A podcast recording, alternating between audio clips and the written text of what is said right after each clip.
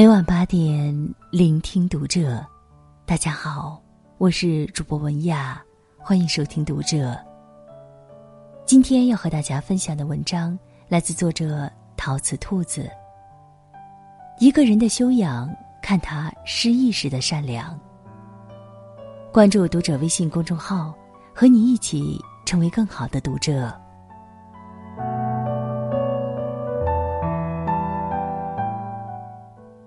去年冬天，有次从健身房出来，发现忘带了手机，于是回公司去取。刚走到办公室门口，就听到尖利的女声在训斥着什么人。我循声找过去，看到送外卖的小哥正一脸懊丧的连连道歉，手中捧着个带汤的塑料餐盒，已洒了一些。汤汁还在顺着他的手套往下滴。那个女生依旧不依不饶。我不管，反正这份我不要了，我要投诉你，送个外卖都不会，你还能干嘛？无视外卖小哥一脸无奈的陪笑，他转身就往里走，正巧和准备看热闹的我撞个正着。他是个来公司还没多久的新人，平时端的是一副温柔婉顺小白兔的样子。见我撞破局面，他尴尬不已，急忙跟我解释：“我六点钟叫的外卖，现在都七点半了才送来，就想喝口汤，还撒了这么多，袋子上汁汁水水的，看上去好恶心。”见我笑而不语，他又说。我今天真的太倒霉了，早上迟到被老板撞个正着，做一半的 PPT 正好赶上电脑蓝屏，加班到这会儿，好不容易快弄完了，又累又饿，这才没忍住发了火。姐姐，你知道的，我平时不是这样的。他偷去一眼我的神色，补充道：“认识一个男生。”一向是朋友圈里的好好先生，认识他两年多，屡次聚会吃饭，席间都有出格的玩笑话，却从没见过他跟谁红过眼、翻过脸，堪称脾气好、修养好的典范。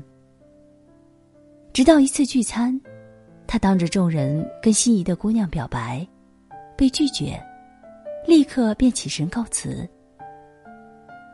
我跟另一位朋友正好在外面聊天，看到他从车库出来，老远就不耐烦的按起喇叭。车库的管理员手上慢了一些，他就从车窗里探出头破口大骂。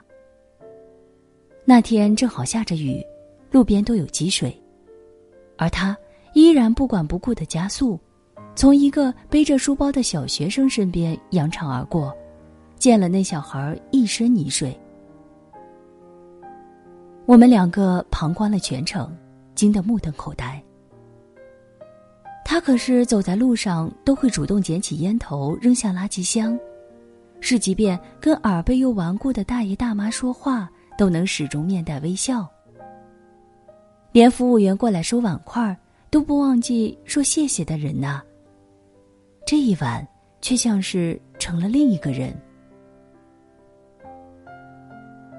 生活顺遂、一切如意的时候，谁不会扮演好人呢？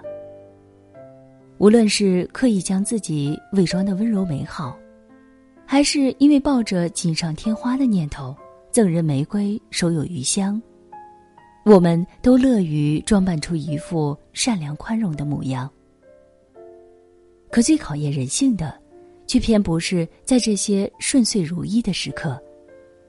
而是看一个人失意之时，会如何安放他的善良。我很喜欢《红楼梦》里那个片段，黛玉和宝玉拌了嘴，生着气，还不忘叮嘱侍女紫鹃：“看那大燕子回来，再把帘子放下来，拿石狮子倚住。”那个平时有点尖酸、心眼又小、讲话不留情面的姑娘。在自己气到哭了半晌的时刻，犹能记得要等燕子归来再放下门帘。心理学上有个名词叫做“踢猫效应”，指的就是典型的坏情绪的传染，由地位高的传向地位低的，由强者传向弱者，无处发泄的最弱小的，变成了最终的牺牲品。而在失意之时，也能不轻贱比自己弱小的人或物，不拿别人撒气。在翻涌的情绪中，依然保留一丝悲悯与自制，这是善良。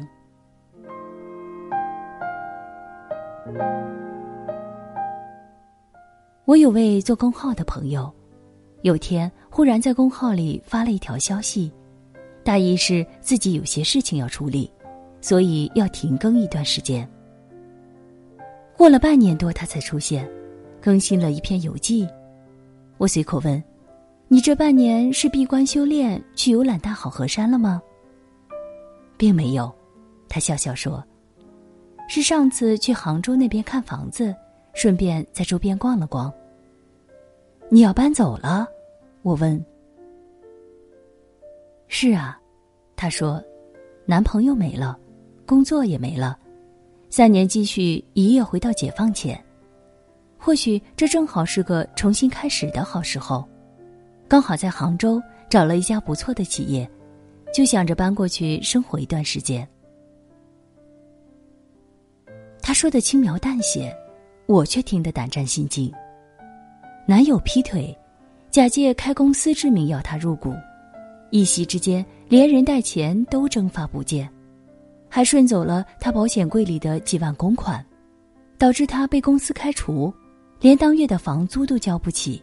在地下室里住了三个多月，不敢想象，对于一个独自生活在外地的女孩子，这段日子是如何熬过来的。而作为朋友，我居然毫不知情。我有点愧疚的在微信上包了个红包给他，他没有点开，回了我一句话，说一切都过去了。天知道。我是多佩服他的冷静自持。人往往自带放大苦难的属性，生活中稍不如意，都能被夸张成一场天灾人祸，让全世界都知道自己的难处，从而合理化自己的一蹶不振或者歇斯底里，恨不得让举世同悲，从而渲染自己的失意。可他不是。他心底自带一个铁笼，将那些悲伤苦难都装进去，不让他们乱跑一步，也不将他们放大分毫。我之前写过跟一位女友绝交的故事，他失恋之后消沉了半年之久，每日约我聊天，无非以泪洗面，痛骂渣男，各种借酒撒泼，极尽各种花样 drama 之能事。我只要稍微劝他一句，或是表情的悲伤度稍有不配合，就会立刻遭到他带着泪眼的埋怨：“你怎么也不帮我？”这种状态持续到第八个月的时候，我拉黑了他。我从不以把他丢在失意的低地独自离开为荣，但若让我再选一次，我依然会毫不犹豫的做出这个选择。我们的一生从来都难免波折，而不耽于情绪，不把身边人拖下水，不强求感同身受，这是善良。